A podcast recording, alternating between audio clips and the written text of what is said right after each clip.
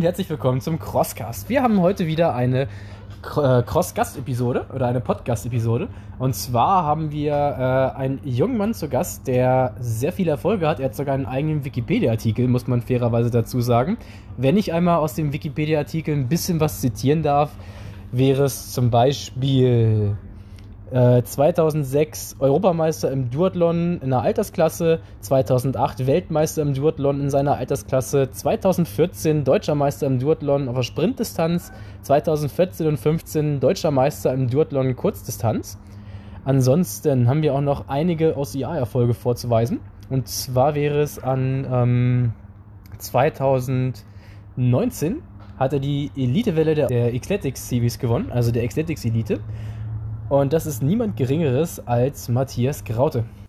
Ja, ich bin Matthias, bin äh, Sportwissenschaftler, habe Sport studiert, arbeite als äh, Lehrer und äh, als äh, Trainer im Bereich äh, des Triathlons und im Hindernislaufen und bin auch noch aktiver Sportler im Hindernislaufen. War früher Triathlet über viele Jahre und das war meine große Leidenschaft und äh, Jetzt wurde das ein bisschen abgelöst vom Hindernislaufen und äh, ja, durch Zufall habe ich den Sport vor drei Jahren kennengelernt und äh, erstmal so ausprobiert, ganz ohne Erwartung reingegangen, auch mehr oder weniger ohne Training und äh, hat so viel Spaß gemacht, dass ich dann da hängen geblieben bin und äh, im ersten Jahr eigentlich von Wettkampf zu Wettkampf, muss man sagen, sehr unprofessionell, aber ich hab, hatte einfach nur ja auch der Spaß stand im Vordergrund ähm, und habe dann irgendwann gemerkt, dass das doch ganz erfolgreich war. Hatte ein paar ganz gute Platzierungen und dann kam wieder so der Ehrgeiz zurück, den ich auch vom Triathlon kannte. Ähm, muss sagen, ich bin schon so der Wettkampftyp und ähm, dann habe ich mir überlegt, ja, wie, wie, wie könntest du abschneiden, wenn du dich ein bisschen professioneller vorbereitest. Und dann bin ich dann ja, die ganze Sache ein bisschen ambitionierter wieder angegangen, habe mir einen Trainingsplan zurechtgelegt und im folgenden Jahr dann ähm, mit einer entsprechenden Vorbereitung an die Wettkämpfe gegangen. Dann nehmen wir doch einmal tatsächlich das Flashback. Dein erster Hindernislauf. Wie ist es zu der Anmeldung gekommen und welcher Lauf war es? Ja, der erste Lauf war ein äh, Strong Viking vor ja, zweieinhalb Jahren in äh, Nimwegen müsste gewesen sein im April. Und ähm, mich haben dort zwei Läufer eingebracht, der Felix Grelak und der Abi Westphal, kennt man auch in der Szene, sind sehr erfolgreiche Sportler. Mit denen trainiere ich Laufen zusammen und ähm, ja, ich hatte wie gesagt äh, Triathlon gemacht, dann ein Jahr ähm, Ausdauerpause, Beachvolleyball und dann habe ich im Winter mit denen Lauftraining angefangen und äh, die haben mich einfach zu dem Lauf mitgenommen und haben gesagt, dass äh, wir starten hier öfter und ähm, mach doch mal mit.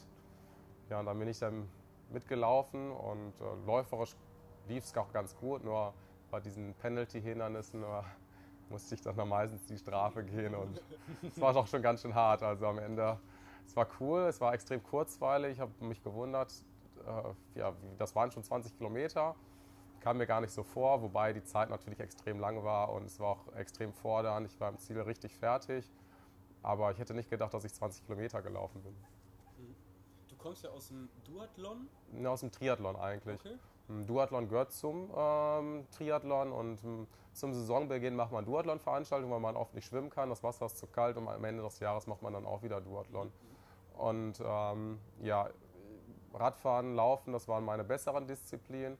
Ähm, Schwimmen äh, konnte ich halt nicht international mithalten, muss man so sagen. Also international konnte ich beim, Triathlon, äh, beim Duathlon mithalten. Ähm, weil da ist das Niveau extrem hoch. Also wenn man da mithalten muss, äh, will, dann muss man jeden Tag sechs Kilometer schwimmen. Anders geht es nicht. Mhm. Also es, ähm, seitdem die Sportart olympisch ist, und das ist ja schon einige Jahre her, ähm, wird die Sportart so gefördert, dass die, die Leute, die in der Spitze, die sind Profis, und die müssen morgen, die schwimmen jeden Morgen sechs Kilometer. Das heißt, jeden Morgen bis zu zwei Stunden erstmal im, im Wasser und das ist die erste Trainingseinheit von drei, vier Einheiten. Und wenn du einen Beruf hast, dann geht das nicht mehr. Mhm. War das auch der Grund, warum du gesagt hast, okay, auch andere Mütter haben schöne Töchter, sage ich mal, äh, ich mache jetzt OCR? Ja, also ich sag mal so, ähm, man, man glaubt nicht, wie viel, man, wie viel Zeit man hat und wenn man gut strukturiert ist, dann dann, dann, schafft man das auch über eine Zeitweise, dass man sagt, okay, ich gehe vor der Arbeit schwimmen. Ähm, aber ich habe das, drei, ja, ich glaube, 13 Jahre fast gemacht und dann muss man irgendwann sagen, okay, ähm, es war schön, ich habe viel erreicht, aber ich kann das jetzt auch, die Arbeit ist irgendwann wichtiger. Und äh, beim Hindernislaufen habe ich jetzt einen sehr guten Kompromiss. Es macht mir eigentlich genauso viel Spaß, momentan sogar mehr Spaß. Und ähm, klar trainiere ich auch viel.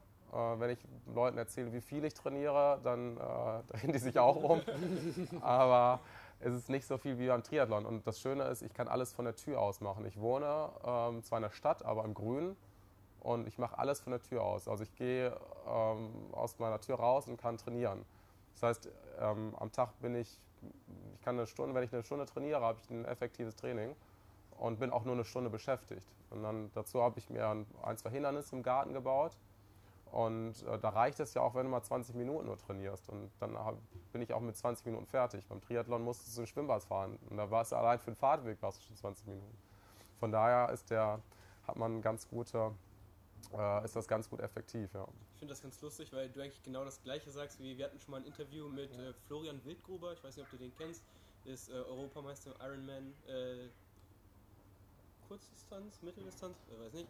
Äh, jedenfalls, äh, der, der, hat das auch gesagt. Ja, ich glaube, er hat gesagt. Ähm, das ist die einfachste Sportart der Welt. Du musst nur schwimmen, laufen und Fahrrad fahren. Ja, genau. Und, und nein, ich, ich, wollte eigentlich darauf hinaus, dass, dass, äh, dass er meinte, dass, ja. Äh, dass, du, dass es ein hoch asozialer Sport ist, ja. weil du vollkommen sozial genau. äh, ja, in einer, Randge in einer Randgesellschaft ja. ja. nur für dich selber äh, irgendwann also, bist. Ja, ja, ist so. Und du trainierst 30, 40 Stunden die Woche. Dazu kommen nochmal, weiß nicht, 5, 6 Stunden Fahrtwege. Dazu kommt nochmal eine äh, Mahlzeit mehr Essen, ne? weil du einfach 5000 Kalorien, äh, 6000 Kalorien zu dir nehmen musst am Tag. Ähm, und das frisst natürlich viel Zeit. Das macht man gerne, wenn man, äh, das, das kann man über eine Zeit machen, als Profi vielleicht auch ein, auch ein bisschen länger, aber wenn man nicht den Sprung nicht nach ganz oben schafft, ähm, ja, dann da kommt man vielleicht auch über die Runden, aber nicht so, dass man sagt, okay, äh, das ist ein Dauergeschäft oder so. Hm. Du hattest gerade gesagt, du hast zwei Hindernisse im Garten gebaut. Was hast du da Schönes stehen? Ja, ich habe so, ein, so einen Rig gebaut und an dem Rig kann man, äh, da kann man Sachen umhängen. Also ich habe das so aufgebaut, dass man über Karabinerhaken, Ringe, dass du äh, über Schacks oder Bälle, dass du Seile ranhängen kannst. Also ich kann das um, umbauen und kann, aus ein, kann auch ein Loic einbauen.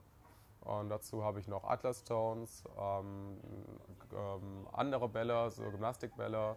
Dann habe ich einen, einen Hammer.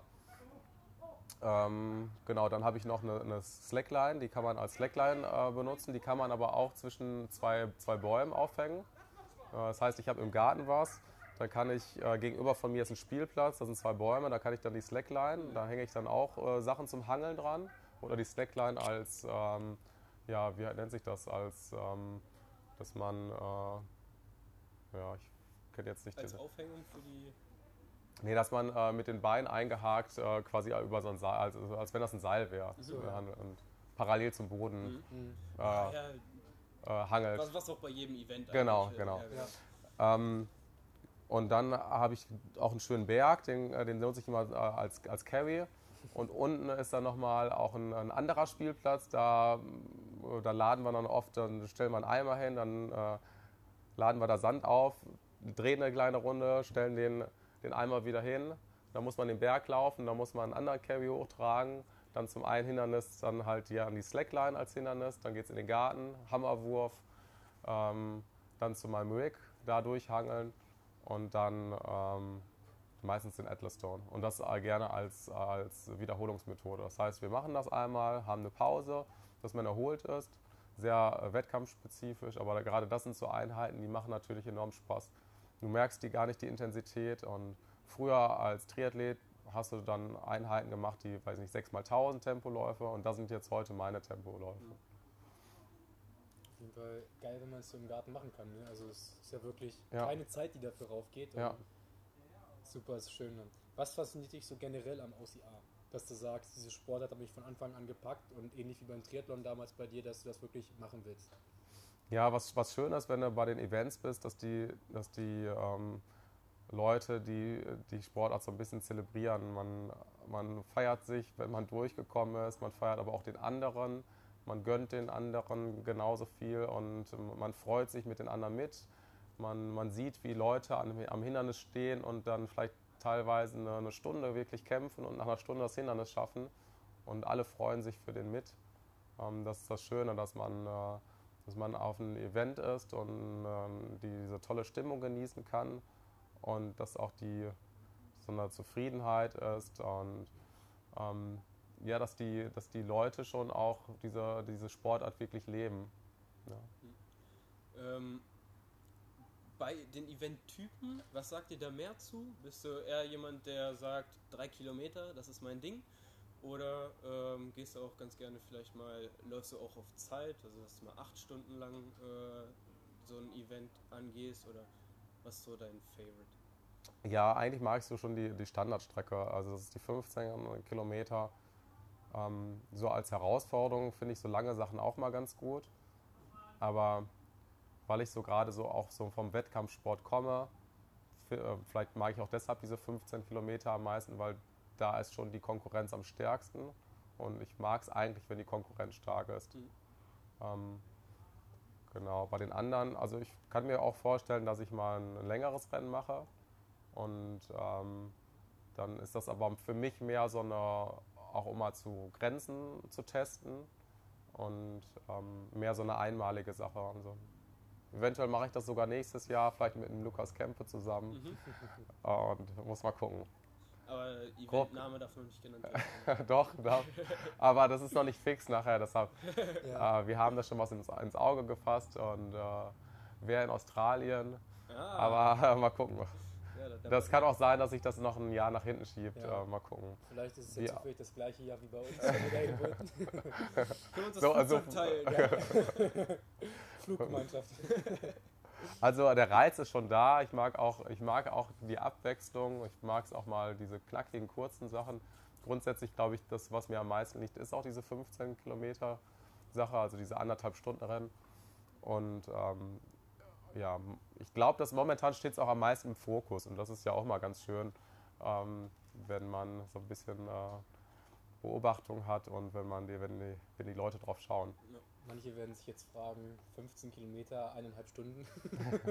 ist so langsam, ne? Die Läufer fragen sich, oh, der ist aber, Was macht er unterwegs, ne? Der, der nennt sich Elite, ja. Ja, da sind noch ein paar Hindernisse und die können es äh, ein bisschen äh, länger machen. Ja, ja. Was ist denn dein Lieblingshindernis? Ja, Lieblingshindernis muss man sagen. Also am meisten reizen mich die Hangelhindernisse. Also die ganzen Rigs, Low-Rigs und die, die, Rigs zum normalen Hangeln. Also das macht am meisten Spaß und da sehe ich auch die größte Herausforderung. Ähm, aber im Rennen finde ich eigentlich äh, besonders gut, wenn, wenn man eine gute Abwechslung hat. Also wenn eigentlich alles dabei ist. Und ähm, besonders cool finde ich auch eigentlich Wasserhindernisse, ähm, weil ich eigentlich so ein vom Typ her bin, dass ich äh, im, bei warmem Wetter gar nicht so gut abschneide, sondern eher so im. Äh, deshalb lag mir auch vielleicht die Duathlon-Geschichte. Ich bin eher so der Frühjahr- und Herbst-Typ, äh, wenn es ein bisschen kälter ist. Da sind so meine Temperaturen. Und beim Hindernislauf hat mich das bis jetzt noch nicht so viel gekostet im Sommer, weil, weil gerade beim Xletics zum Beispiel gibt es, glaube ich, fünf Wasserhindernisse und du hast immer eine Abkühlung. Und da merke ich, nach dem Wasserhindernis äh, kann ich immer Tempo machen und kann mich absetzen. Also da komme ich besonders gut mit zurecht und mal, oft ist das ja so, was man gut kann, das äh, gefällt einem auch mehr. Und deshalb, ähm, ich finde das richtig angenehm, ins Eisbecken zum Beispiel zu springen. Das, äh, da freue ich mich schon richtig drauf. Und äh, ja. Welches Hindernis bereitet dir Zahnschmerzen? Ja, alles, äh, alle Hindernisse, wo man so ein bisschen schnellkräftig sein muss. Mm, da sind zum Glück ja nur wenige Hindernisse, weil ähm, ja, die meisten, äh, da, da kommt es ja nicht unbedingt auf die Schnelligkeit drauf an. Beim Hangeln, das kann ich aus dem langen Arm machen, da muss ich nicht äh, schnell greifen oder so. Schnellkräftig muss man bei einer Mauer sein, dass man mal schnell anlaufen und der erste Tritt, der muss in die Wand, muss schnell sein.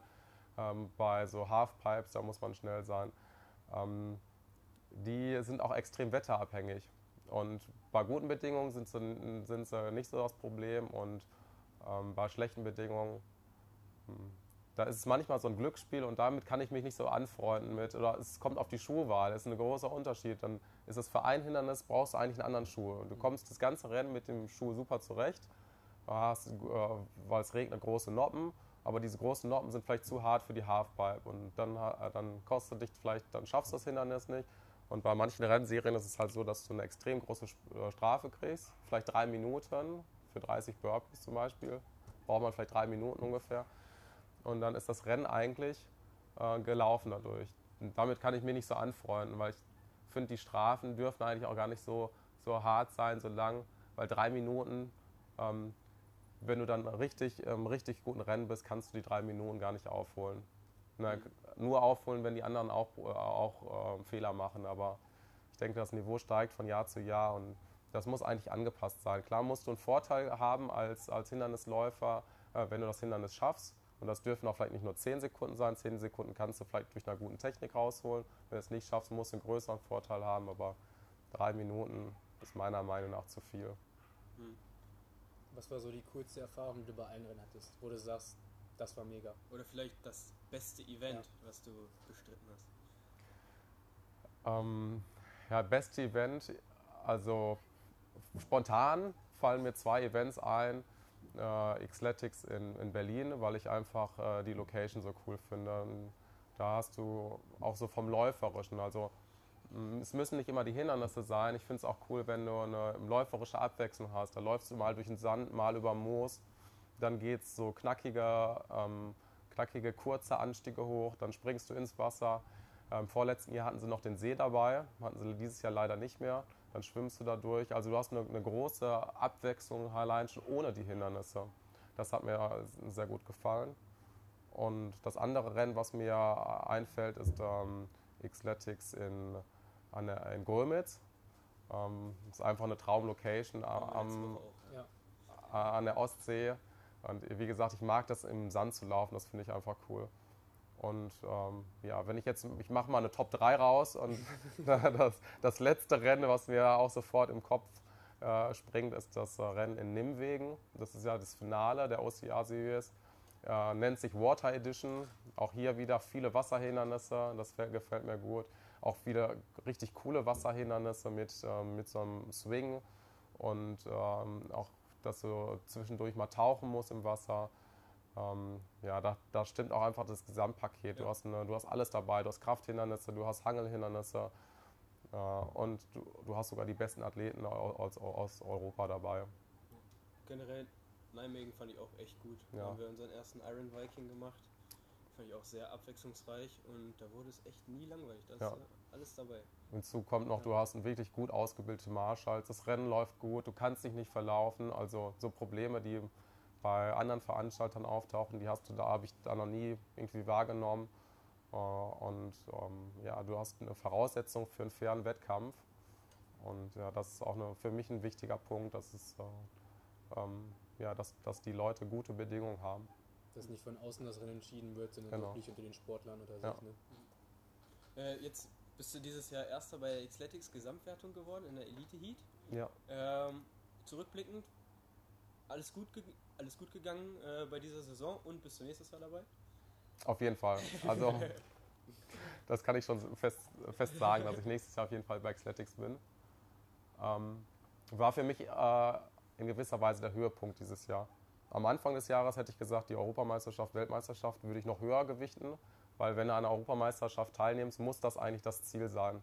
Und eine Europameisterschaft ist immer automatisch höher. So, jetzt lief es eigentlich äh, ich habe äh, den ganzen Winter sehr, sehr viel trainiert. Ich habe äh, bei jedem zweiten Tag äh, war ich im, im Studio, habe 10 Stunden Krafttraining die Woche gemacht, bin 100 Kilometer jede Woche gelaufen und habe dann im, im April eine Thrombose bekommen. Und da hieß es eigentlich schon, dass die Saison vorbei war.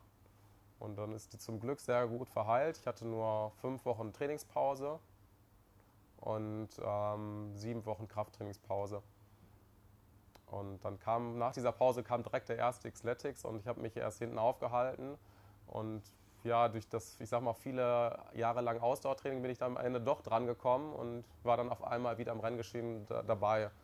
Und ähm, ja, das, das Rennen konnte ich wirklich mit Glück gewinnen, muss man so sagen. Am Ende konnte ich mich gegen Daniel absetzen, der vielleicht vielleicht an dem Tag sogar eigentlich stärker war. Aber ich hatte den Vorteil, dass ich die Rennen aus dem Vorjahr schon kannte und Daniel nicht. Sonst hätte er sich wahrscheinlich durchgesetzt. Und war ein bisschen Glück dabei und dann habe ich so ein bisschen meine Saison umgeplant, dass ich gesagt habe, okay, Xletics finde ich, find ich eine super Rennserie und mm, die Europameisterschaft kommt schon in zwei Monaten.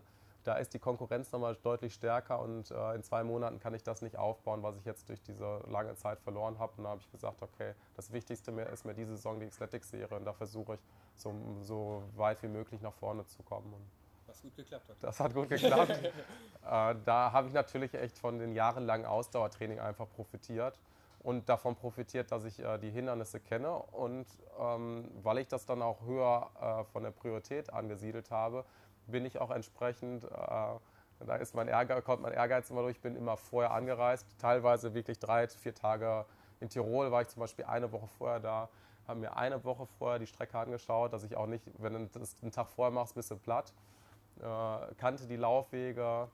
Äh, das heißt, du kannst dich ja schon nicht mehr verlaufen und du kannst dich auf die Belastung darauf einstellen. Ähm, ja, ich wollte da wirklich alles rausholen und ähm, ähm, ja, ist mir dann auch glücklicherweise gelungen. Ja, Glückwunsch auf jeden Fall. Genau. Wie sieht das bei dir denn beim Training aus? Du hast ja schon gesagt, 10 Stunden Krafttraining die Woche dann und 100 Kilometer laufen.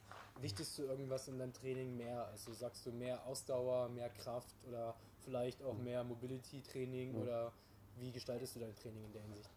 Äh, Ja, also das war mein, mein, mein Training ähm, bis, bis April, bis zur Verletzung. Momentan trainiere ich weniger. Ähm, also da bin ich auch wirklich an meine zeitlichen Grenzen gekommen und das konnte ich irgendwie, weil ich so eine Art Flow war. Ich habe die Europameisterschaft als klares Ziel gehabt und wusste, okay, dafür musst du viel trainieren, aber ich konnte mich auch für, für dieses viele Training auch nur darüber auch motivieren. Also klar mache ich Sport in erster Linie aus Spaß, aber ich habe auch Spaß, wenn ich sechsmal trainiere äh, und da habe ich zwölfmal oder 13 Mal äh, trainiert. Das heißt, zu so ein paar Einheiten, wenn ich dann vor der Schule trainiere, da, da, muss, man, da muss auch die Motivation da sein. Und das hat ähm, bis dahin sehr gut funktioniert und danach bin ich halt rausgekommen und dann war eine Wettkampfphase. Da, da bringt es auch nicht, ja, weil ich dann halt auch gesagt habe, Xletics ist wichtig. Das waren sechs Wettkämpfe und vor den Wettkämpfen musste auch rauskommen. Das heißt, ich kam nicht mehr so ins richtig ins Training rein. Da habe ich gesagt, zur WM will ich dann nochmal Trainingsblöcke setzen. Jetzt war ich lange erkältet. Das hat sich wirklich über zwei Wochen, konnte ich gar nicht trainieren. Ähm, Und so, so ein bisschen, äh, ich bin gar nicht mehr so richtig in den Trainingsfluss gekommen. Mhm. Ich bin jetzt ein bisschen abgewichen. Was war die Frage? Was jetzt wirklich dein Fokus liegt beim Training, ob du dann einen Fokus hast bei Kraft oder Ausdauer Ähm, oder Gleichgewichte. Ähm, ich würde sagen, Kraft und Ausdauer ist schon das Wichtigste ähm, von den konditionellen Fähigkeiten. Also wir haben ja Schnelligkeit, Beweglichkeit.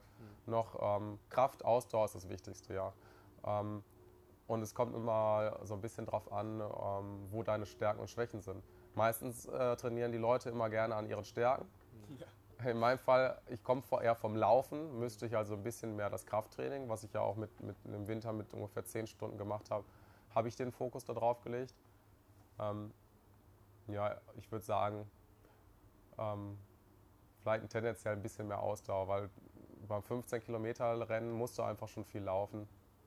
Und äh, ich glaube, ein Hindernis, auch wenn es schwer ist, wenn wenn du das irgendwie zur Verfügung hast, wenn du das trainieren kannst, ähm, nach, wenn du das nach drei, vier Mal kann man die in der Regel, wenn du die Grundvoraussetzungen mitbringst. Ne? Also normalerweise sieht es ja so aus, dass du erstmal die Grundlagen dafür legst, aber wenn du die hast, also, dann kannst du die, äh, selbst wenn ein schwieriges Hindernis ist, wenn du dich dran setzt und wenn du das irgendwie bei dir im Garten hast oder so und nach ein paar Wochen funktioniert das. Ja, und wer kann nach vier Wochen, wer kann da äh, schnell laufen? Das funktioniert nicht. Also laufen musst du ja schon. Allein, dass sich so dein Körper anpasst, das, das braucht einfach auch fast schon Jahre. Ne? Und Kraft hast du da einfach schneller aufgebaut. Deshalb würde ich schon sagen, Ausdauer ist ein, nimmt schon einen größeren Anteil an. Aber ja, wenn, wenn, wenn man so jemand ist wie ich, der aus dem Laufbereich kommt, der muss schon sehr, sehr viel im Kraftbereich tun. Hast du feste Rituale vor Events? Machst du, machst du isst du irgendwas, äh, was, was immer vorher sein muss? Oder Reist du vorher an, testest die Strecke einmal aus? Hast du einen speziellen Ja, also, Tanz? also ich, ich mag schon, wenn ich, wenn ich gut vorbereitet bin. Also äh, kann man auch als, als Schwäche ansehen, wenn man natürlich die bei einer Weltmeisterschaft, wenn dann 100 Hindernisse kommen Und die kannst du ja dir gar nicht vorher alle anschauen. Ähm, bei Xletics gehe ich komplett anders ins Rennen. Da weiß ich, da gehe ich ganz selbstbewusst rein und weiß, okay, hier kann mir nichts passieren. Ähm, ich weiß jeden Handgriff bei den Hindernissen. Und ähm, das mag ich, also die Vorbereitung. Auch wenn ich hier bei Crosstrails bin, ähm, dann setze ich mich gerne mit einem Hindernis auch wirklich lange auseinander und versuche das in Perfektion hinzukriegen. Und ja, ähm, das gehört dazu, dass ich mir die Strecke anschaue. Ähm, vor wichtigen Wettkämpfen gehört es dazu, dass ich halt ähm, entsprechend äh, taper. Das heißt, ähm, ich brauche relativ viel Ruhe dann vor Wettkämpfen. Ich mag es auch, ähm, ähm, wenn ich dann wirklich die Tage vor so gut wie gar nichts mache, sehr viel Ruhe auch brauche. Aber das kann man natürlich auch nicht vor jedem Wettkampf. Ne? Also man, ähm, da sucht man sich zwei, drei Wettkämpfe raus und dann hat man die Voraussetzung, dass man auch eine sehr gute Leistung bringen kann. Wie sieht das bei dir mit der Ernährung aus? Hast du da irgendwie auch feste Grundsätze, die du dir setzt bei Ernährung? Oder sagst du dir, ey, ich mache Sport, ich muss viel essen, deswegen hau ordentlich was rein? Oder wie sieht das da bei dir aus? Ja, ein Grundsatz, also man muss schon viel essen. Also man muss auf jeden Fall den Bedarf abdecken. Ernährung, finde ich, muss immer Spaß machen. Ähm, ich habe viele Sachen ausprobiert. Ich hatte auch äh, in der Triathlon-Zeit wirklich einen Ernährungscoach. Ähm, das hat nicht so gut funktioniert, wo ich ganz exakt arbeiten musste. Da wurde dann wirklich über auch eine Spirometrie berechnet, wie viel ich essen sollte im Idealfall. Da muss ich sagen, hatte ich immer Hunger und äh, habe mehr gegessen, aber weil sonst wäre ich gar nicht ausgekommen. Hm, trotzdem extrem schlank. Ähm, ich finde einfach, die Basisernährung muss stimmen. Und dann kann man sich auch alles erlauben. Also ich finde, was grundsätzlich irgendwie äh, was zu streichen, das macht nicht Sinn. Also es muss, das, das Ganze muss so aufgebaut sein, dass man ähm, viele gute Sachen isst, ja, und dann kann man ja auch automatisch weniger schlechte Sachen essen. Also heißt, äh, ich kaufe schon einfach sehr viel Gemüse ein, ich kaufe sehr viel Kräuter ein, ich kaufe sehr viel Obst ein. Ich, also ich versuche jeden Tag eigentlich selbst zu kochen. Ja, und dann habe ich ja, also ich sage jetzt mal 90 Prozent äh, ist quasi gesunde Ernährung und dann kann ich auch gerne mein Eis essen und dann kann ich, wenn ich bei meinen Eltern eingeladen ist, esse ich dann auch gerne fünf Stücke Kuchen, was ich dann auch jeden Sonntag mache. Aber das ist dann, finde ich, auch völlig in Ordnung. Ähm, also die Basisernährung muss stimmen, viel frisch. Ich finde, Essen ist auch immer sehr individuell. Das heißt, ähm, ich kann jetzt nicht sagen, das ist genau das Richtige und äh, Low Carb ist das Richtige oder dieser Trend. Meistens sind so extreme Sachen, davon halte ich nicht so viel, ähm, sondern wenn man was verallgemeinern kann, dann ist das das, was ich gerade gesagt habe, dass es Spaß machen soll, dass es äh, wirklich frisch sein soll. Hast du irgendwie ähm, ein großes Ziel, wo du darauf hintrainierst, jetzt spezifisch, wo du sagst, das ist das nächste, was ich erreichen vorbei. will? genau, dass du jetzt sagst, Weltmeisterschaft steht an, ich werde auf jeden Fall Weltmeister oder wie sieht das aus? Ja, also ich ähm, äh, nächstes Jahr nochmal die Weltmeisterschaft. Weltmeisterschaft ist, glaube ich, auch ähm, was mir von den, was mir ein bisschen mehr liegt als die Europameisterschaft. Europameisterschaft ist, kann man noch, noch schwerer berechnen. Ähm, ich fände es eigentlich auch schön, wenn man vor den Wettkämpfen wüsste, wenn man veröffentlichen würde, welche Hindernisse. Dann kann man das Ganze ein bisschen besser vorbereiten. Man könnte ja auch das so machen, dass man einen Katalog irgendwie ähm, erstellt. Ich hoffe, das kommt auch, wenn sich der Sport weiter professionalisiert, dass man einen Katalog aus 200 Hindernissen kommt, hat und von diesen 200 kommen 100 vor oder man hat einen Katalog von 100 und daraus kommen 50 vor, wie auch immer. So, und dann kann man das Ganze ähm, besser vorbereiten. Das fände ich schön, wenn es dann irgendwann mal in die Richtung gehen würde. Und bei den Europameisterschaften muss man sagen, wenn man die letzten zwei, drei sich angeschaut hat, da kann es einfach sein, dass du ein ganzes Jahr trainiert hast und ähm, dann kommt eine Sache, mit der du gar nicht gerechnet hast und dann ist die ganze Vorbereitung. Deshalb, ich werde nächstes Jahr ein bisschen mehr auf die Weltmeisterschaft setzen Mhm. und vielleicht sogar die Europameisterschaft auslassen. Mit welchem Hindernis hast du da Probleme gehabt bei der Europameisterschaft? Ähm, das waren, waren die mit den Totenköpfen. Das waren so, ja. ne? Hm. Ähm, ja, ich habe den Shortkurs gemacht und da muss man das extrem schnell machen und ähm, Ja. habe da einen dummen Fehler gemacht. Wurde vom Kampfrichter, ähm, das weiß, gar nicht was. Ich habe auf jeden Fall irgendwas gegriffen, was ich nicht greife. Ah ja, genau. Ich habe die, die Platte von unten, was gar kein Vorteil war, habe die Platte von unten berührt und die Platte durfte man wohl nicht ähm, anfassen. Lag da in Position 6 kurz vor Ende. Die ersten fünf haben sogar die Füße eingesetzt, was man auch nicht durfte. Die durften weitermachen, also es war ein bisschen Pech auch im Spiel. Ich musste es nochmal machen, dann habe ich einen Fehler gemacht und dann sind irgendwie die Kräfte weg und dann ich, bin ich beim dritten Mal, beim vorletzten abgerutscht und dann war irgendwie das Rennen für mich gelaufen. Ja. Gut zu hören, dass nicht nur ne, einige Probleme hatten, sondern auch erfahrene Sportler bei dem Hindernis. Dein Lieblingshindernis. Ne? Ja, beim Shortcourse habe ich da auch ähnlich versagt. Am nächsten Tag war es ja ein bisschen modifizierter. Da war es ein bisschen leichter, ja. Bisschen leichter, das, das Netz hing nicht mehr so stark durch. Genau. Dann war der, der, der letzte Griff und ich glaube, das letzte Drittel hatten sie auch abgehangen. Genau. Deswegen war es ja easy dann. ja, das will ich nicht sagen, kann ich nicht. Aber der Staffel war es auf jeden Fall machbar. Da habe ich es ja nochmal gemacht. Da habe ich es auch geschafft beim ersten Mal. Ja. Hast du irgendeinen so, einen Leitfaden, Motto, irgendwas, was dich antreibt, ein innerer, so ein Carpe, innere Überzeugung? Carpe Diem Spruch an der Wand oder so? Latte Macchiato? ja, also ich würde sagen, äh, der, Spa der, Sport muss immer Spaß machen und äh, wenn man ähm, wenn man merkt, dass man an der Sache äh, keinen Spaß hat, dann soll man auf jeden Fall was verändern. Ähm, vielleicht die Sportart wechseln, vielleicht muss man sich die Ziele nochmal überdenken. Also das, das ist immer Voraussetzung.